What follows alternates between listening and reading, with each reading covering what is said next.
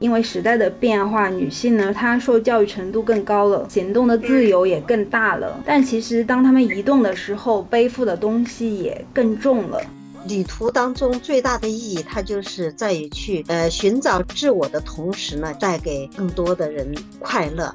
就是旅行可能正好是一个窗口，可能就是在一周的范围内，就是你终于可以静下来跟自己对话，去梳理很多的关系。你看大姐出去了。她过得现在非常开心，非常快乐。我有一天也会过成像她这样的生活。因为一个人如果他要充分的实现自我的话，光是有经济独立也是不够的，精神的独立跟头脑的独立可能会更加重要。我感觉我现在已经找到了我想要的那种生活，过到了我想要的那个诗与远方吧。你想给晚辈提供一些什么样的成长建议呢？就是不用听长辈的话。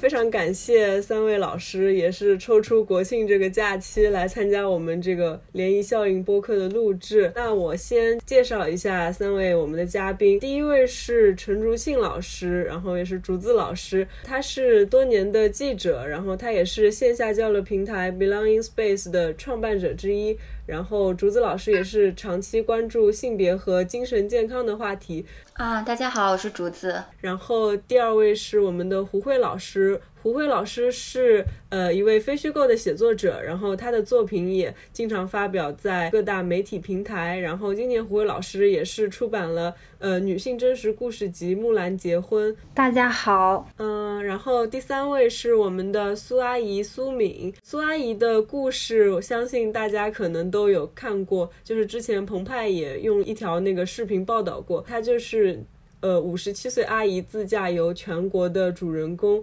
呃，在二零二零年的时候，他独自一个人驾车从河南出发，一直到达了海南。嗯，大家好，我是呃五十岁自驾游的那个嗯博主吧，苏敏，今年五十七岁了。我现在呢旅行，现在还在那陕西境内。嗯，可能最近就要离开陕西，我准备去往云南，可能下一步就是过了节就要往云南那方面走了。哦，您您现在还在这个路上是吗？对对，我现在还在路上。哦，那您现在在车里吗？没有在车里，为了找一个这个安静的环境，今天住了酒店。哦，谢谢谢阿姨，真费心了。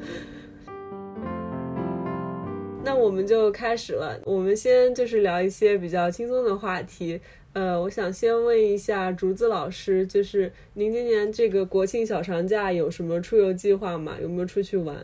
嗯，其实前两天就正好去了一下，就其实都在上海境内，呃，去青浦有一个金泽那边有一些度假村，然后那边有一个皮划艇，就做了一个小的体验。嗯，然后后面几天的话，其实，呃，因为 Belonging Space 日常也会办一些活动嘛，然后正好就之前澎湃人物的前记者 Vita，呃，他这段时间也在上海，他做了一些艺术书，然后我们就计划了一个在徐汇公园，就是大家一起。聚在一起，可能做一些自由的摄影创作以及诗歌的创作，然后来分享，这也算是大家一起小小的出游吧。那个，我我想问一下竹子老师，你有一个人去旅游的经历吗？就是因为刚才也是听您说是和同伴或者同事一起旅游，然后您有过一个人出门的经历吗？去了什么地方呢？嗯，我觉得其实因为我之前也是做调查记者，就是工作中一个人出差的经历特别多，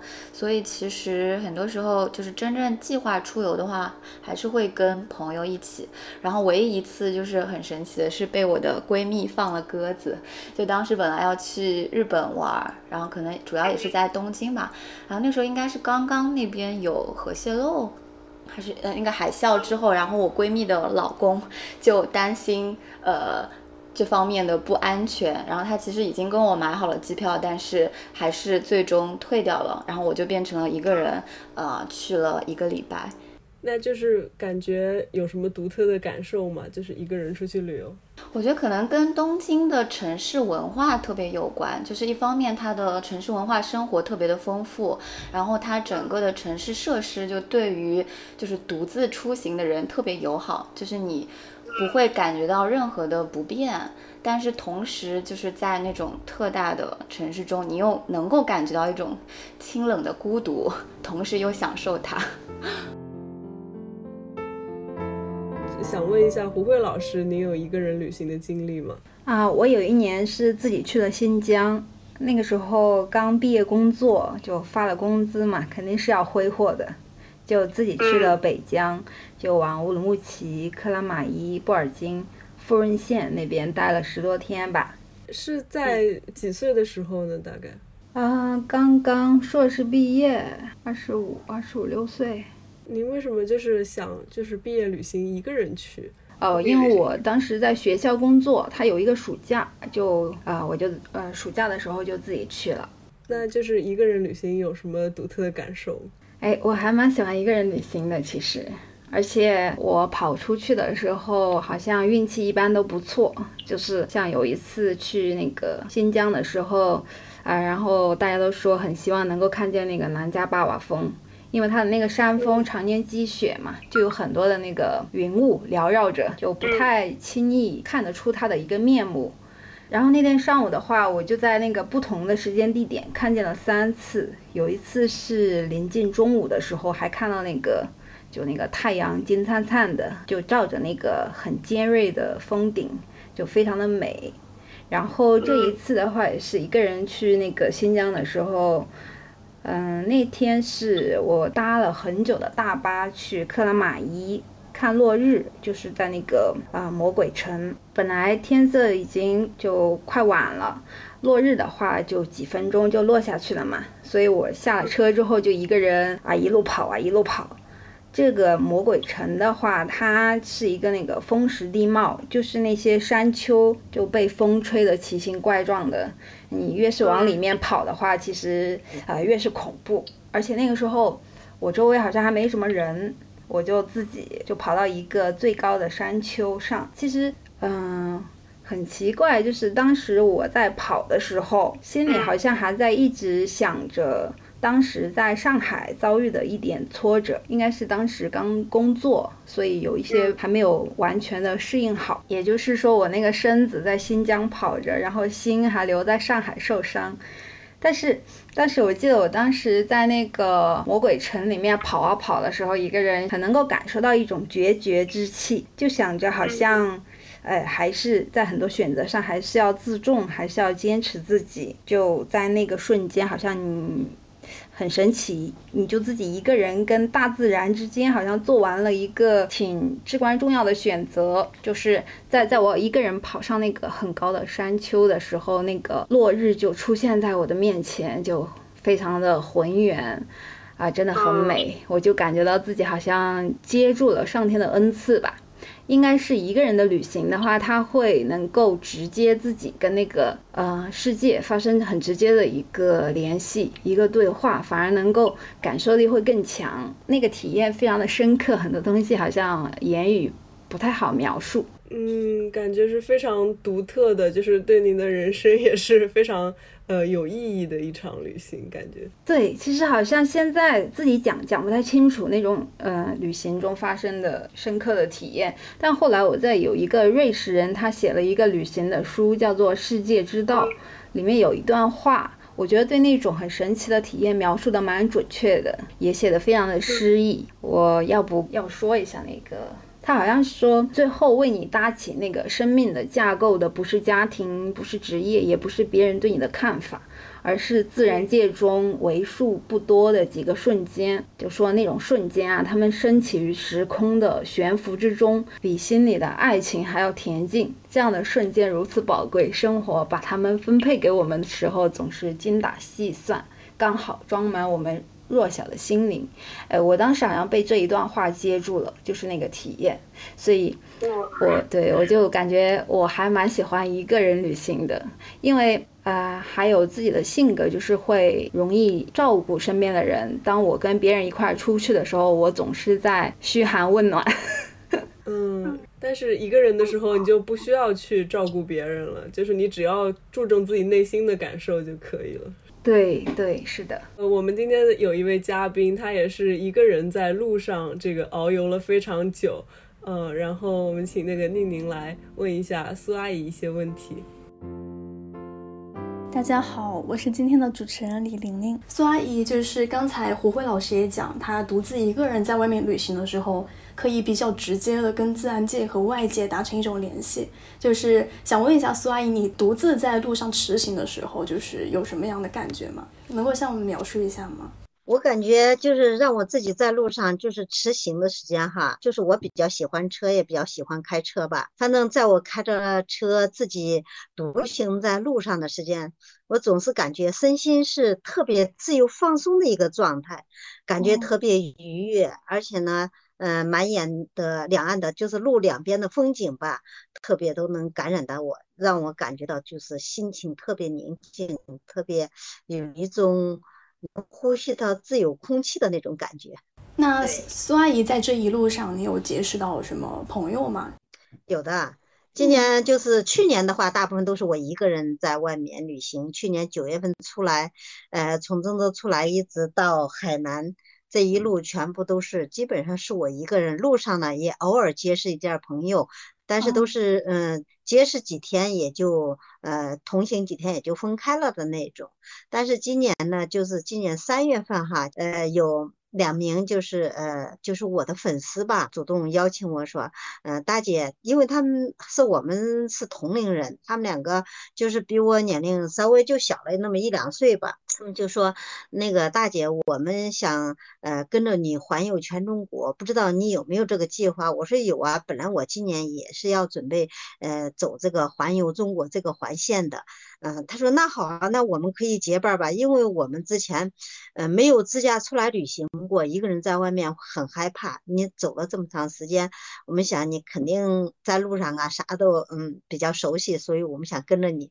但是我说那行啊，我们一起结个伴不是更好嘛？所以后来我们就约定了在那个黄姚古镇，广西的黄姚古镇去会合嘛。嗯，当时他们两个是提前比我提前了两天到达黄姚古镇，因为我是要从海南那边出来，然后再经过那个呃湛江，再到广西那个黄姚古镇的。我是呃比他们晚了两天到黄姚古镇。其实有的时间路上的人，可能你结识的好像你已经认识了好长时间一样。我们虽然几个人都没有见过面，但是那次呢，就是我们呃一照面。就把彼此就认出来了，我感觉很神奇的那一种，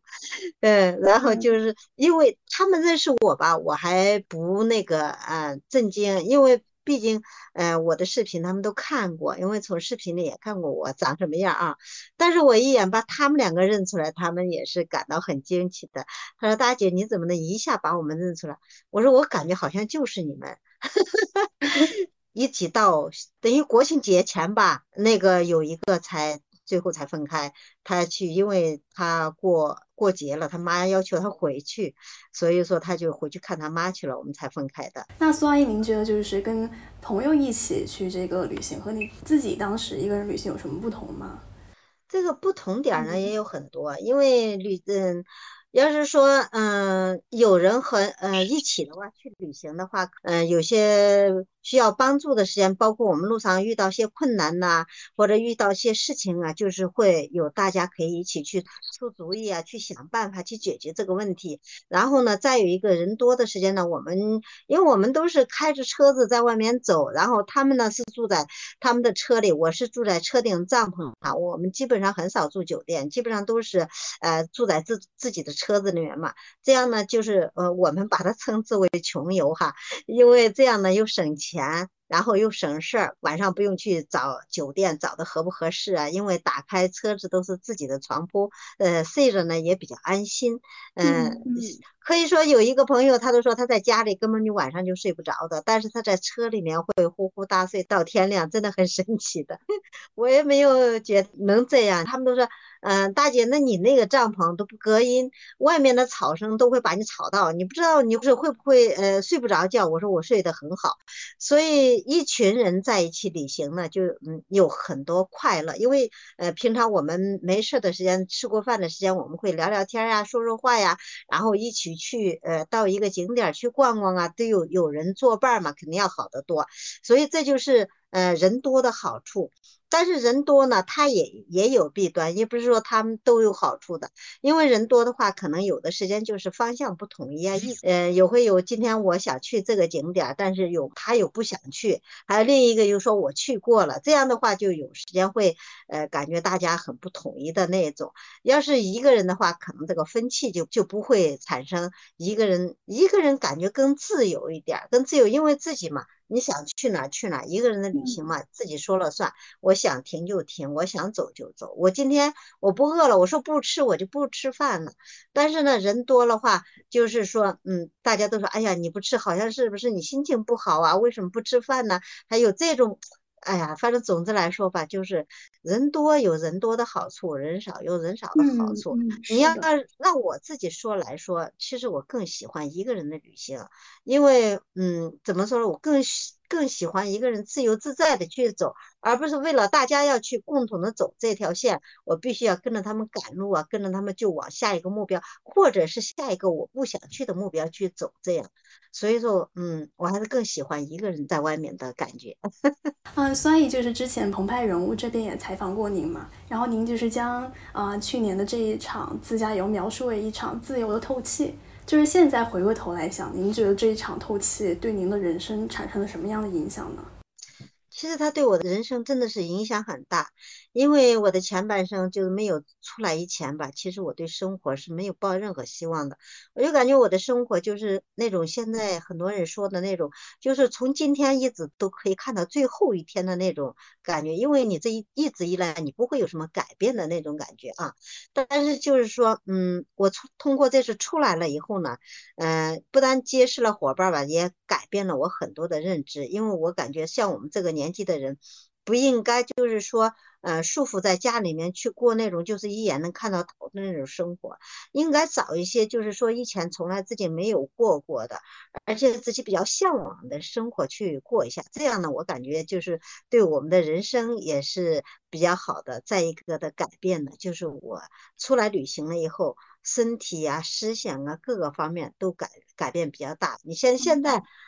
现在可以说我就是一个比较开朗，比较就是说，呃，大家都说我呃逻辑明确呀什么的，有逻辑的一个人。其实我以前在家我根本没有感觉到我讲嗯讲话呀，我做事儿是怎么有逻辑呀什么，我没包括现在我都没感觉我了，但是大家这样说吧，就姑且说是我现在是一个有逻辑的人吧。其实他也是呃出来这种旅行吧，接触的人多了，对我锻炼出来的一个结果，我感觉嗯挺好的。而且呢，我终于。过到了我想要的那个诗与远方吧。我感觉我现在已经找到了我想要的那种生活，这种无拘无束、自由自在。自己想去看景，我就去看景；我就不想看景的话，我就可以缩在一个地方，就在那就等上个十天半月，或者是我在那就是呃好好的就休息一下，领略一下当地的风土人情啊。我感觉这种生活真的特别好，特别适合我现在的这种心境。我只能说是现在的这种心境吧，我感觉。别适合，而且我现在已经爱上了这种生活。嗯，那苏阿姨是不是就是自驾游、自己出来玩，已经成为你生活当中不可缺少的一环了？现在是的，我感觉要现在让我回家的话，我真的，我感觉我在家可能会待不住的，因为在家的话，你嗯，又重复了以前的那种生活。我感觉我是现在是不想重复以前那种生活的。我想现在就是说趁趁最近几年吧，因为最近几年我们家里都不会有什么事儿，家里头小孩嘛也该上，该也都上学了，然后呃老人嘛也都身体健康，还不需要照顾的情况下，我嗯我感觉现在是我出来旅游的最佳时机，所以我要抓住这个时间呢，嗯把我这个诗与远方过得更好一点，更长久一点。刚才我们听完了这个苏阿姨的故事，然后其实胡慧老师今年她出版的一本书叫《木兰结婚》，里面收录了十五个有关女性的故事。呃，胡慧老师能给听众朋友们介绍一下您这本书吗？哦，谢谢舒润。啊，《木兰结婚》这本书基本上就是我这几年发表在澎湃新闻的非虚构栏目《镜像上的故事》。啊，也感谢澎湃。一共是十五个不同年龄阶段的女性故事吧，他们当中就是有的人可能年幼才两岁，有的人就已经六十多岁了，年迈了。有的人单身，有的正在婚恋，或者是有的已经离异，有的正在经历一些困境吧。但是有的通过自己的一些嗯努力的话，已经走出了困境。就是，但是他们的一个呃，我觉得是有一个共同点，就是他们在处理一个呃跟自我跟世界的关系的时候，都面对过很复杂和幽微的挑战。然后身上也可以看见一些人性的珍贵跟闪光。这本书呢，是我选择从学校辞职，后来全职做采访和写作的一个阶段性的成果吧。国庆假之后应该会在嗯当当和京东上市，也很期待听到大家的反馈。嗯，然后您这本书其实它每一篇的主角基本都是女性嘛，是吧？嗯，对。嗯，然后我就想问，嗯，您是什么时候就是开始有这一种自觉，说我想进行就是对女性进行一个书写，是有没有什么事情就是启发了您，或者就是突然改变了您，让你想把女性作为主要的书写对象？啊，应该是我，嗯，那一年生了孩子，我就是因为这个事情，我发现男人跟女人最大的不同应该在生育这件事情上。所以我当时就会去更自觉的会去关注这样一个一个性别吧，嗯，以前的话其实没有觉得男女有什么不一样。呃，那在您这本书的十五个故事里，呃，有一些就是对女性出走的一个描写嘛，就是有这样比较突出的这个出走的女性的形象。这个出走不一定要是旅行，它也可以是呃从家里面出来啊，或者是从她以前的生活中出走。嗯，您可以介绍一两个吗？嗯，我写了几个这样的女性，但是她们出走的方式有所不同。就是比如说有一篇叫《逃离》的，是讲一个嗯年轻的女性，好不容易在一线城市安下了家，后来却发现丈夫有那个家暴的倾向，她就在犹豫要不要带着年幼的孩子离异。因为新生活是确实是好不容易建立起来的，要不要这么快就去做一个啊把它切割的决定？其实对他也很为难。但是当然后来他这个决定还是做下了。嗯，还有一篇的话是讲一个单亲妈妈吧，她就是辞掉了一个小地方医院的护士的工作，她要去那个薪水更高的深圳打拼。然后同时的话，他还带着自己的儿子跟母亲。就我看到那个，因为时代的变化，女性呢，她受教育程度更高了，行动的自由也更大了。但其实当他们移动的时候，背负的东西也更重了。就是因为像这一项这样一些我的采访对象、书写对象的话，他每次移动的时候、出走的时候，其实他们都是。啊，把一些家庭的责任都揽到自己身上来了。他不是把家庭抛在后面了，反而是会背着这个责任继续出走。对对，就是他出走的方式发生了变化。他不是从他不是自己一个人从丈夫的家里走出来，把孩子呀，呃，把婚姻留在那个家里，而是带着孩子一起走。因为现代社会的话，嗯，城市女性啊，她有一定的谋生的能力。而且在多年的这种婚姻生活里面，她也都习惯了承担更多的家庭责任。她已经成为一种惯性了，就觉得我即便是从现在的生活中出去了，但是她还是我应该去负责的部分，像孩子啊或者什么。就是您的故事里的这些女性，您观察到她们一般出走是出于什么样的动力呢？是对现有生活的不满，还是说想去追求就是个人的价值之类的？应该，我觉得这个应该可能是就所有人都会想的，就是对美好生活的一个希望吧。可能不同的是，他们对自身有一份自信，才敢去变动，才敢去挑战新的东西。嗯，那那您觉得就是说，女性她在呃选择从一种生活跳到另一种生活的时候，她身上的担子会比男性呃更重一些吗？然后她会遇到一些就是独属于这个性别可能在这个社会上呃会遇到的一些阻碍吗？这个的话，我好像不能够下这个定论，因为男人也很难，而且我觉得现在是一个个体、个体加个体的这种社会，好像很难去归类，只能去看那个个体它是怎么样的。嗯，就每个个体他都有自己的困境，然后有自己不同的想法。对，您觉得说我们就是因为这期节目也是想聊女性和旅行嘛？然后您觉得有必要带上一个特殊的一个性别的视角去看待女性呃出走或者女性一个人去旅行这件事情吗？还是说，呃，像您刚才所说的，说其实每个人有每个人的难处，他们变动也是因为自己特殊的那个难处。呃，老实说，我不太确定性别视角具体是指什么。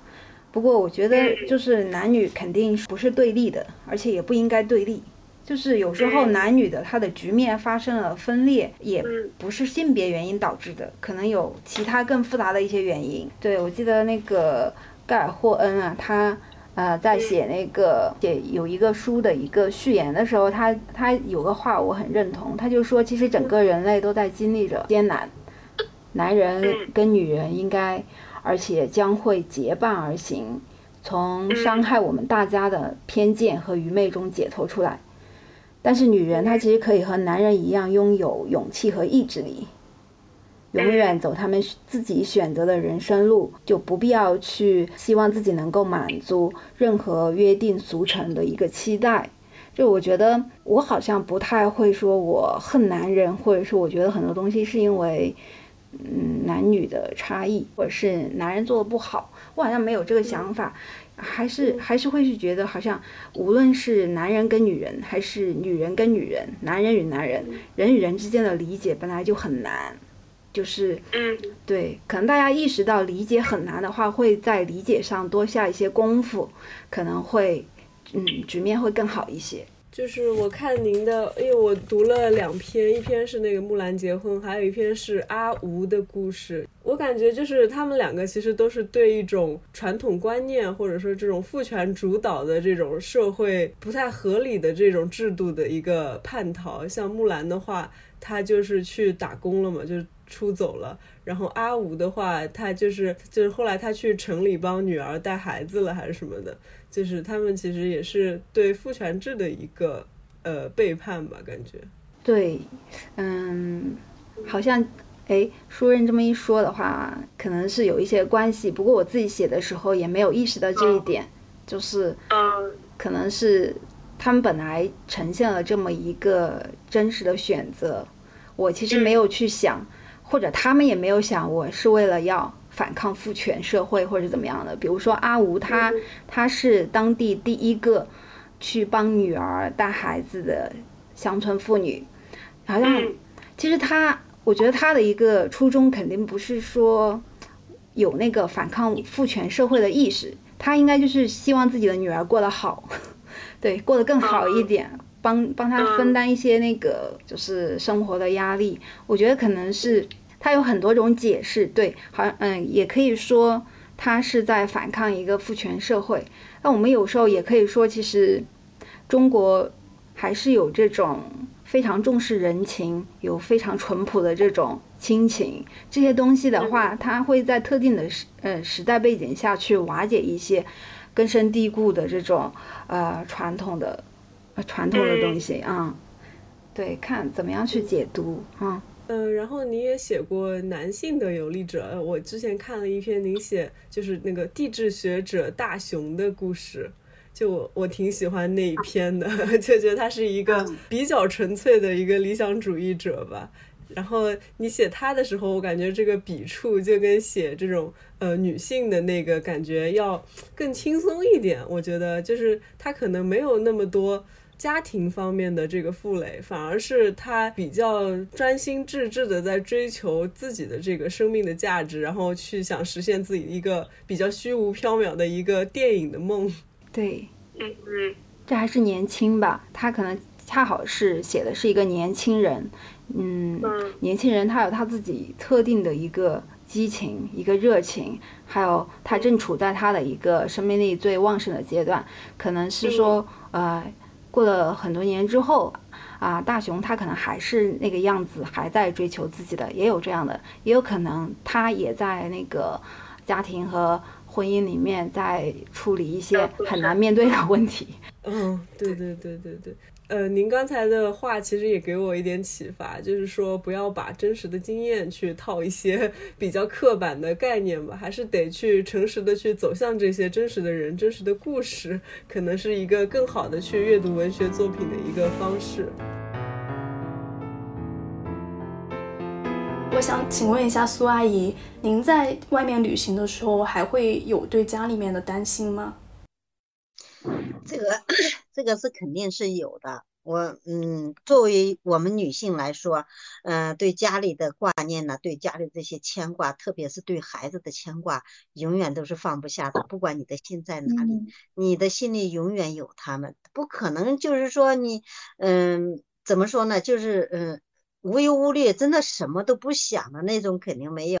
就是在你，就是也可能是当时，如果白天你在游，呃，你在就是景区里面，或者是你驰骋在路上的时间，被外面的风景所迷惑的时间呢，你可能那个时间去偶尔暂时不去想念你家庭里的成员，但是呢，就是说到夜深人静的时间，你肯定还会想起他们，因为毕竟。嗯，他们是你生命的一部分吧？我感觉，你这个要是说，如果说是我们完全放下是不可能。这个，嗯，想家嘛，呃，想子女呀，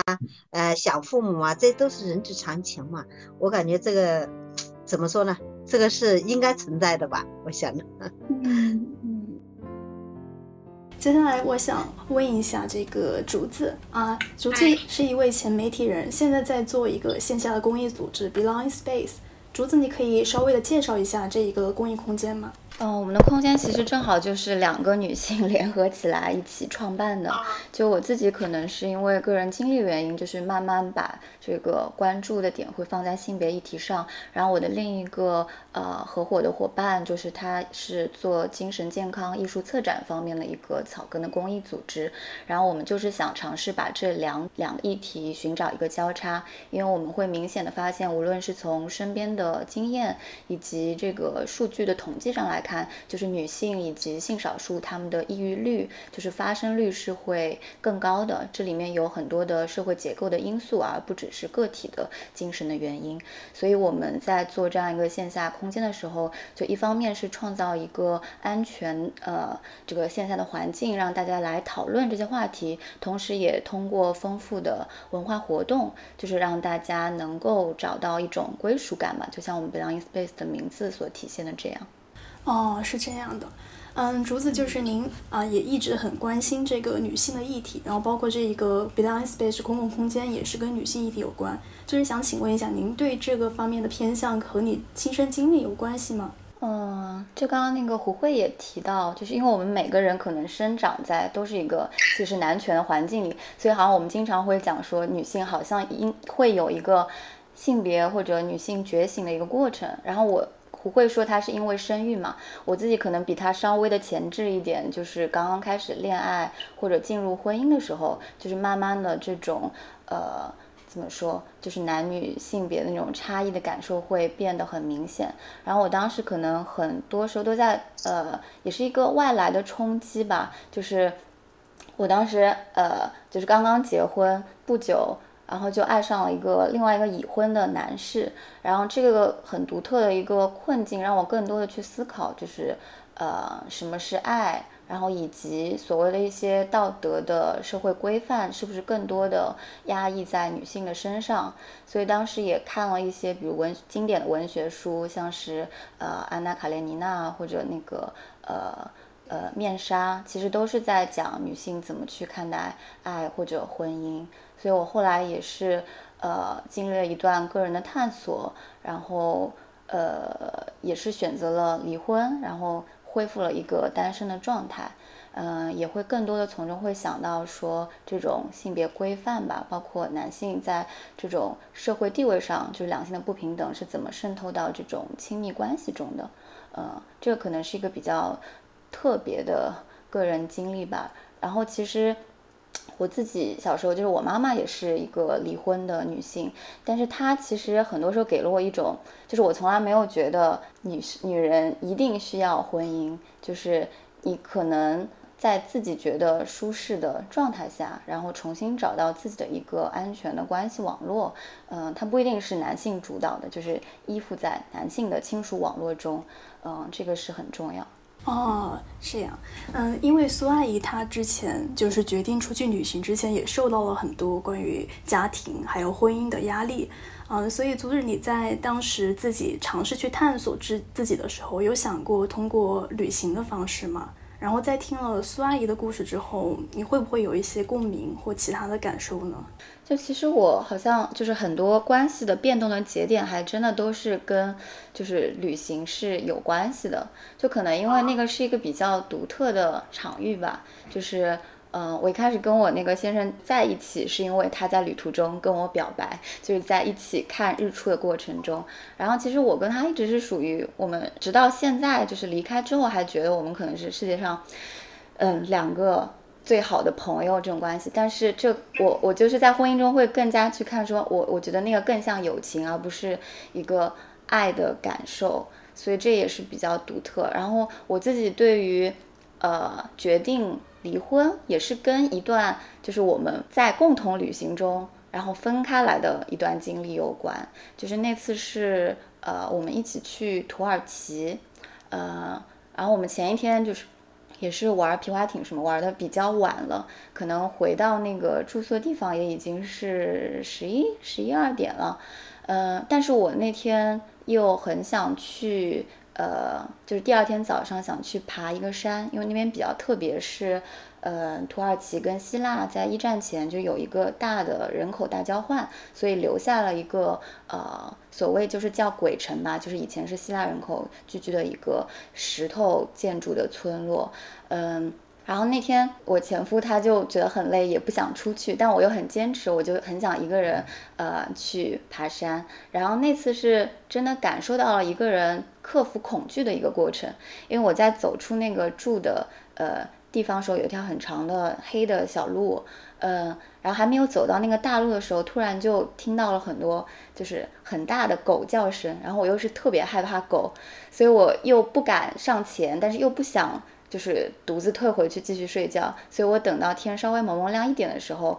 就是终于走了出去。结果发现那个狗其实就拴在就是路边的那个房子的边上，然后但还是赶到了，赶上了看比较美丽的日出，在那个小的山坡上，然后拍了一个就是烟雾缭绕的照片，然后这个景象也一直就是放在我心中吧，嗯。看来旅行对竹子来说是有很多特别的意义的，因为很多重要的人生节点都发生在旅行的这个期间。那你觉得现在你会把旅行这件事情就是附加上什么意义吗？我觉得我可能跟刚刚胡慧的就是想法会会不太一样，因为可能我我会确实很多时候会带着性别视角去看待一些问题。就是女性旅行这个词，我觉得就它本身就是内置了一个性别文化在里面。嗯，因为。可能就是从古至今吧，就是女性跟男性它的那个区隔，就是在于很多时候就是公共空间并不是向女性敞开的，或者说就是它本身就是对女性不够安全的一个存在。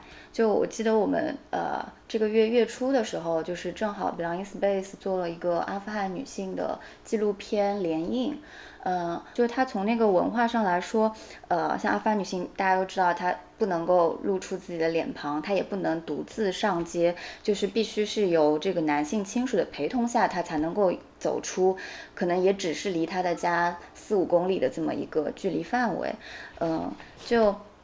他们的更多的，比如说，就包括我们说旅行这个词，可能也本身是。一定程度上是中产阶级的一个文化，呃，因为旅行中很多时候你要就你那个自主权其实是体现在你对于财富的一个支配上，就是一方面你可能就是掌握的财产大权不在手上，你就不可能出去花费很多的钱，或者说你哪怕是呃家里的财产大权掌握自己手上，但你也要把它放在比如说家庭的一个。呃，支配的范围内，所以本身我觉得走出去，就我们一方面说出走和旅行，就它一直都是一个打破常规的一种可能性，嗯，然后更多的决策权就体现在你在每一个路途的过程中，你决定今天留在这儿，或者呃，你就可能会体会到更多样的一种文化，或者呃，认识很不同的人。所以打破那种不确定性是，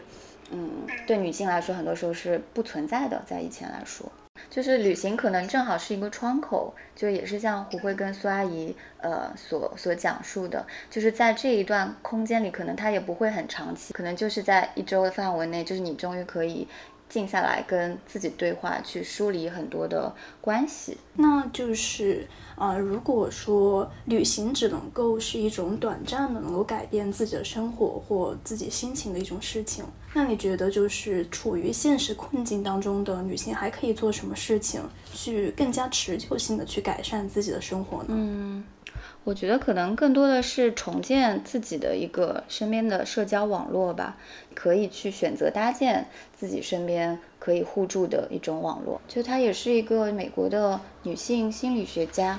她在上世纪七十年代吧，就她写了一本书叫《走向新的女性心理学》，就她提出了一个关系文化理论，我觉得到现在也是可以给我们一种启发。就是她说，呃，女性的特点是在和他人建立情感和归属关系的基础上发展的，嗯，但这个可能会有别于，比如说男性的一种模式，它是更多以个人发展和竞争为中心，然后女性她会反过来被指责说是依赖性更强，或者说因为将这个归属关系放在活动的中心、生活的中心而受到惩罚，然后这也可以解释说为什么抑郁症它跟这种归属关系的丧失有关。女性在社会上所能得到的唯一的归属形式是一种屈从的关系，就这种关系就是更多的是在寻找另一半的认可，而他们的那种自主性本身也会。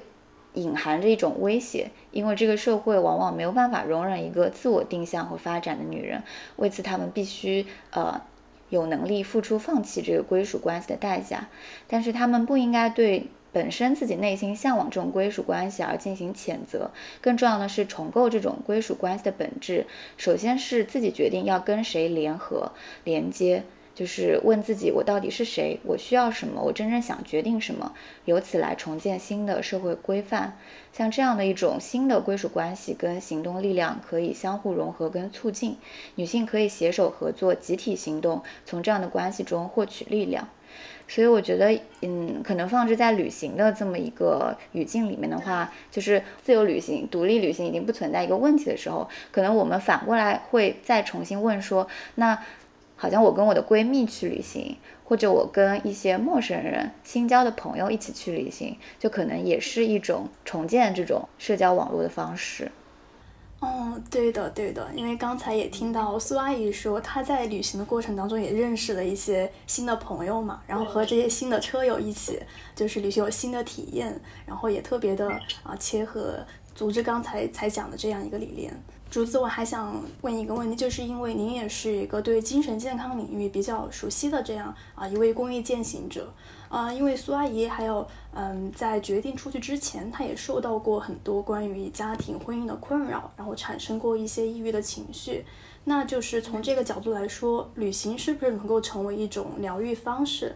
我觉得就是之前那个就是刺鸟栖息地，它还发布了一系列的文章，就是讲到像英国的呃现在的一些精神健康机构，就是他们会开出一些所谓叫社会处方，就是不同于那些服用直接的精神健康药物，它其实也是把人放回到一种呃人际交往的环境以及。跟大自然的一种相处，比如说看书、去图书馆，或者去参加一些文化活动，或者就是去大自然里面徒步旅行，创造一个呃跟你日常生活那些所烦心的事情相隔绝的一个氛围。然后也是像刚刚那个苏阿姨讲到，就是寻找寻找到一种内心的宁静。嗯，但我觉得就是另外另外有一点可能就是还是会讲到说，我觉得旅行是一种 中产阶级的生活方式，就是当它变成一个财富的这种阶梯式的攀比的时候，可能它反过来又制造了一种新的焦虑，或者说一种图像的这种崇拜吧。我觉得反过来，可能你哪怕有的时候你只是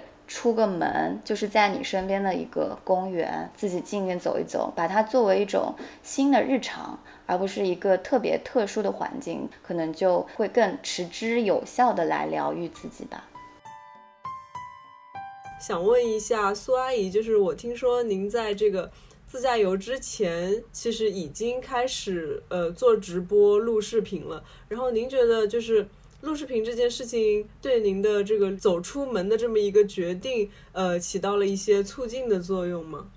其实自驾游旅行之前没有开始直播，我只是开始创作一些小视频，嗯，为这个旅行做打算。因为刚才那个竹子老师也都说了，说是这个旅行呢是一个中产阶级什么的，就是呃。我的认为就是说，比较花钱的那一种。对于我这个退休工资只有两千多块钱的老人来说，嗯，这个两千多块钱支付我的旅途费用，可能是就有点紧巴巴的那种紧凑了。所以说，我就想自己做一些事情，再挣一些旅途上的费用。呃，做这种小视频，说实话，做了。四五个月吧，没有任何收入的，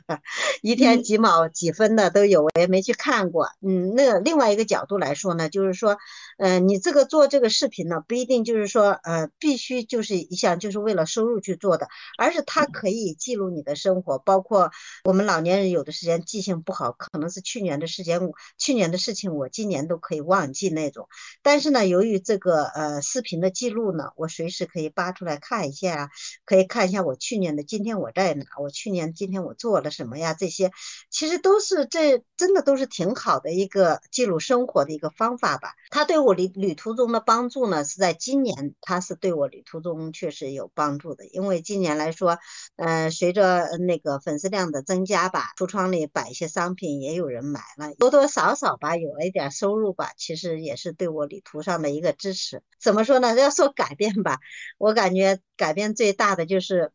我这种年纪的人，竟然学会了用手机去记录生活，用用摄像机去呃拍摄我眼中和别人不同的东西吧。我感觉这才是我最大的收获。嗯，那阿姨，您觉得就是呃，您的那个直播间的人是你的粉丝，为什么爱看你的直播和小视频呢？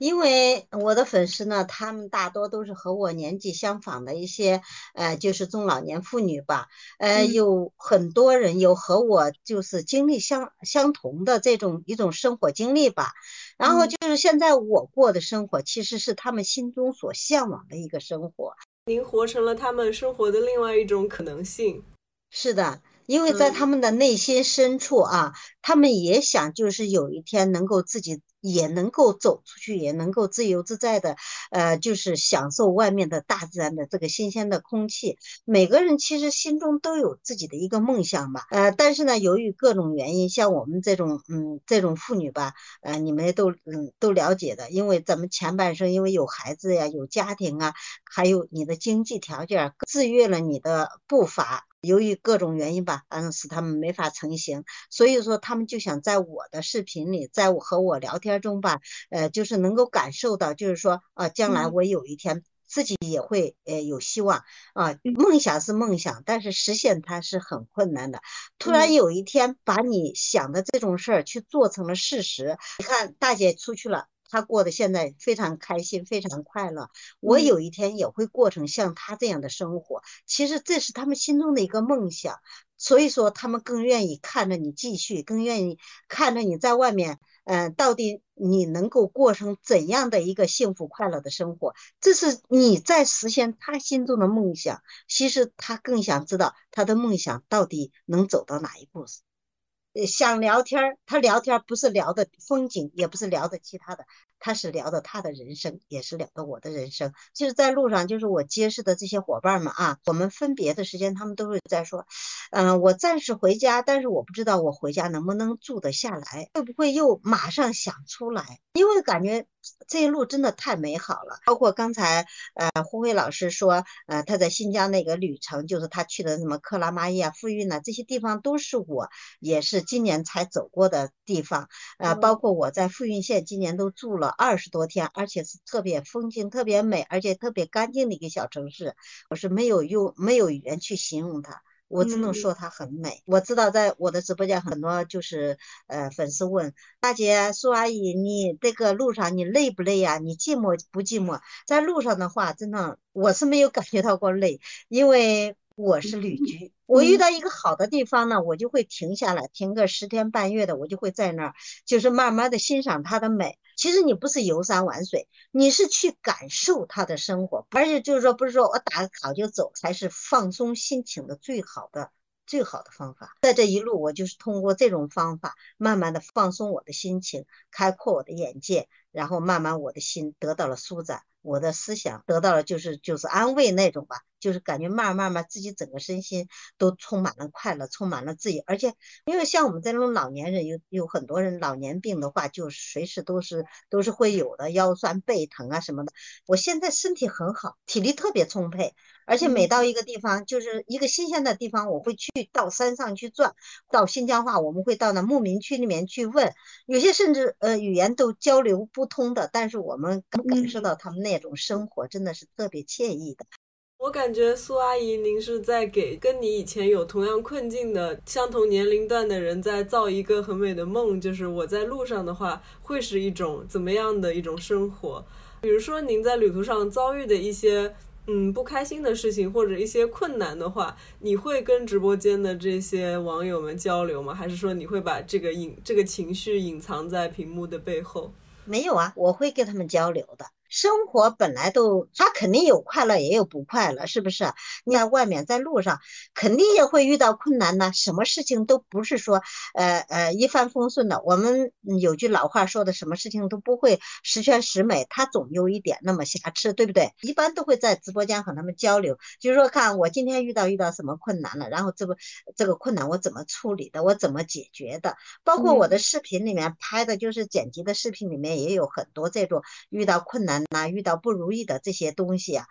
都有给大家分享的，这些才是一种真实的生活的写照。其实这都是生活。我的直播间里粉丝说我是最接接地气的一个主播，这一点我是很承认的，因为我会把我所有的去分享给他们。嗯。我觉得您一方面是很接地气的，然后另一方面，我感觉您的这一路的经历也非常浪漫，像一个公路电影一样，就听得我很感动。我这一路真的就像一部公路电影一样，充满了快乐，充满了新奇，也充满了波折，也有一些困难。总之来说吧，它就是一个呃人生过程中大千世界的所有的一个写照。就是一个真实生活的一个记录。我感觉，如果拍出一部电影的话，可能也很精彩。因为当下的旅行，就是社交媒体上充斥着非常多的打卡嘛，然后还有这种朋友圈的攀比，就是不知道竹子是怎么看待这种新媒体时代之下的旅行的？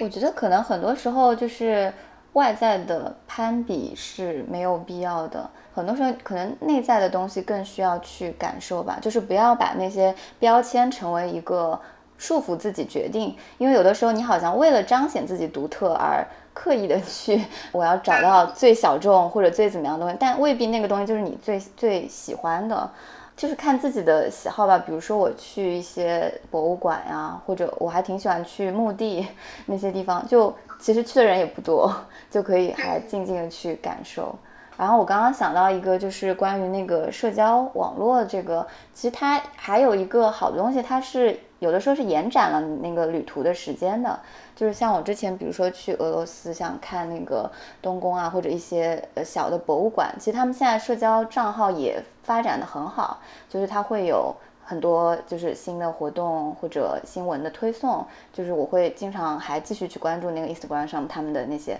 推送，就会觉得很有意思。那竹子刚才听您说，您还比较喜欢去墓地，就是可以分享一下您的这个经历吗？就好像有一次是去那个呃莫斯科，就可能因为俄罗斯它那些文化名人啊那种墓地，它是集中的葬在一个地方，然后我印象挺深的，就是很多那个大的文豪呀。什么果戈里啊，然后还有那个肖斯塔科维奇，就他是把他的那个他在交响作曲的时候，就有一段他的所谓的一个签名的一个音符吧，然后把那个也放在画在了他的那个墓碑上。好像其实有的时候也会去看一些相对平民的，就是我好像有一次是在日本，就是东京那次也也是有走过。可能那个时候会有一种肃穆的感觉吧，也会去想象，就是他们人生的那个遭际，或者整个一个家族的文化在上面的一个体现。哦啊，因为刚才也提到了这个出国旅行嘛，就是竹子，你刚才说到一个概念，就是一个叫做旅行的范围，就是您认为人们不一定要像中产阶级一样，就是出国去旅行，或者说去很贵、很这个热门的地方。嗯，就是您可以展开讲讲这个如何给自己划定这个旅行的范围这件事吗？我觉得可能就是就是也没有一个所谓的一个范围吧，就是可能更加像自己内心的一个边界。去敞开。初中的时候，就那个时候，可能因为自己的就是世界还非常的狭窄吧。然后我那时候有有一天，可能是数学作业没带还是什么，忘在 忘记在家中。然后我就在中午的时候骑了一个自行车回到我的家。然后那个时候就正好有一段午休的时间，我还打开了电视，可能看了一个什么。台湾呃什么台海一个什么战役的呃不是一个一个事情的一个节目吧，反正那次我就觉得好像我就是在在旅行的感觉是差不多的，就是没事儿偷着乐，就是跳脱出了一个常规。就我那个时候突然意识到，就世界并不是以我的意志在运转的，有了那样一种自觉的意识。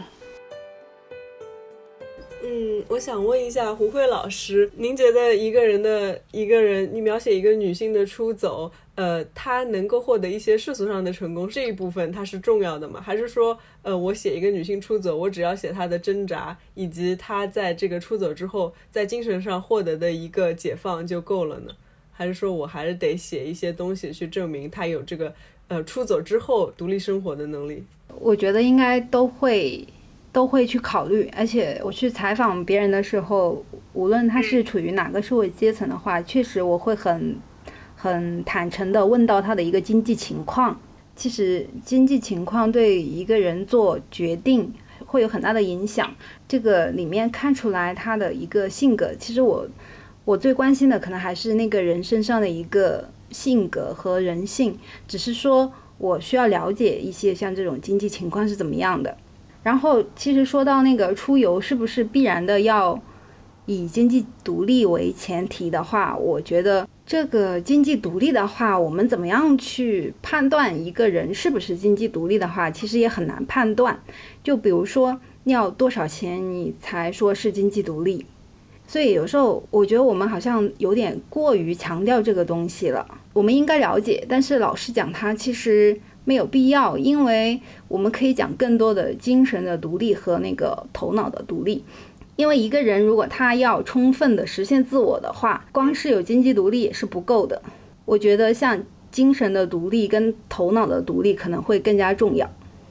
然后，呃，我我想问竹子老师一个问题，就是，呃，不知道你有没有看过之前被被转的比较多的一条那个微博，就是一个叫罗贝贝的博主发的，他说。每个女孩都需要一个叛逆在外的表姐或姑姑或小姨。然后那条微博的那个评论区就有很多女性的网友说自己就是那个曾经被呃这样一个比较有独立意识的一个女性长辈给影响过。我想问一下，在您的成长过程中有这样的女性吗？然后您自己有作为这样一个角色去影响呃家族中的女其他女性吗？我其实小的时候有一个阿姨对我影响挺大的，就是像罗贝贝所说的那个，在东北那边读的书，然后后来回到了我们这个城市，然后其实当时是寄寄住在我家一段时间吧，在找工作什么。但是她对我的影响是在于，就是我的生活中第一次出现了一个非常性别中立的女性。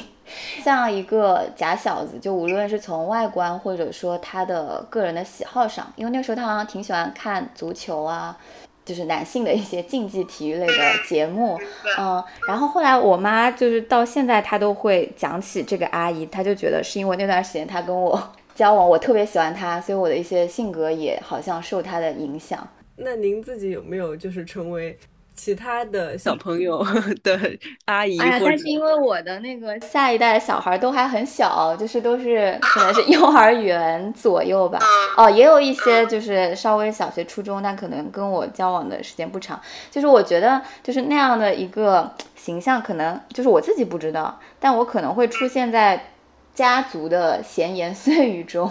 就是可能我做的一些事儿还是会跟寻常的。就可能在我的那个家族范围里，大家的想法不太一样。比如说，现在也不想结婚之类。就我觉得可能这种闲言碎语可能会传到小辈心目中，但是给他们造成什么影响就不知道了。就可能最最多也就是有另一种可能性存在吧，嗯，另一种道路。那您如果以后跟这些小辈交流的话，你想给为晚辈提供一些什么样的成长建议呢？特别是女孩子，就是不用听长辈的话，就我也不太会直接跟他讲一些什么，但是比如说在。其他的长辈想要迫使他，比如说开口叫我姑姑这件事上，我就说没事儿，不用叫。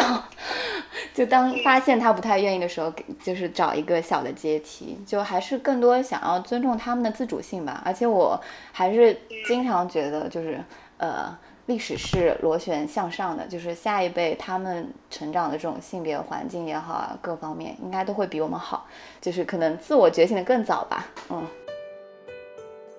嗯，然后呃，这期节目还设计了一个小小的环节，就是希望三位老师能够互相提一个问题，然后进行一个回答。啊，想听听胡慧说，就是她生育给她带来的启蒙觉醒是怎么样的，或者就是你现在带娃的一些感触吗？比如说，大家其实很多时候都在一个生日的焦虑的一个。一个一个话语的氛围里面，这是这是可以理解的，因为我们确实以前这些东西没有被讲过，然后我们也希望得到更多的关注跟关心，但是好像这个话语已经遮蔽了一个，我觉得我自己感觉非常朴素的一个事实，就是其实带孩子也很快乐。我在慢慢的理解跟自己慢慢的体会。这个养育一个孩子，他他到底是一个什么样的过程？这个背后说起来轻松的话，我觉得有一个很不轻松的东西。其实它是我妈妈的一个付出，就是我跟那个其他的不一样，或者是那个独自来养育孩子的妈妈是不一样的。就是我的妈妈，她付出了她全部的那个时间和精力来帮我撑着我这个家庭。年轻的一代女性的话，因为她有一个自己可能实现自己的需求，或者是，呃，也可以简单的说，她的那个性格相对没有那么坚韧，承受不了那么多东西，就造成了对上一代女性的一个剥削吧。嗯，我想问一下，我想问一下，嗯，两位老师，嗯，你们怎么看待，就是像我们现在这个自驾游在路上这个？这件事儿吧，就是说有很多人，你感觉就是说，呃，作为一个女性，应该在家里就是说带娃呀、相夫教子啊，不能就是，呃，有自己的嗯一个生活。我的直播间里面还有有些人还问你这样抛家弃女的，嗯，这样过自己感到舒服吗？就是所以说，我想问一下两位老师怎样看待，呃，这个嗯，在晚年一个女性想独立。就是去寻找自我的这样一个旅旅程，你们是怎样去看待这个事情的？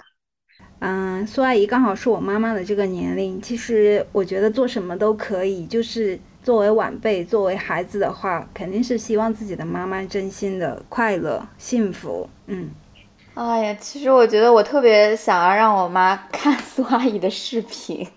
然后让她也能够就是为自己而活吧。我觉得应该这个声音也是我身边很多女女生共有的感触吧。因为有的时候现在很多的母女矛盾都存在于说，因为妈妈太在乎这个孩子啊，你怎么还没有结婚，怎么不抱孙子之类的。然后我其实有想试探她的一个问一一个说辞就是。啊，我觉得如果我一个人的话，我可以更好的给你来养老，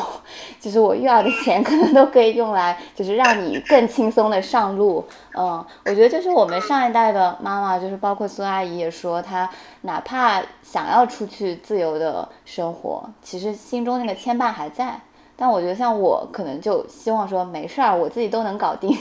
你出去玩吧。就是希望，反而希望母亲把这个目光分散一点，不要都集中在自己的身上。对，反而压 力很大。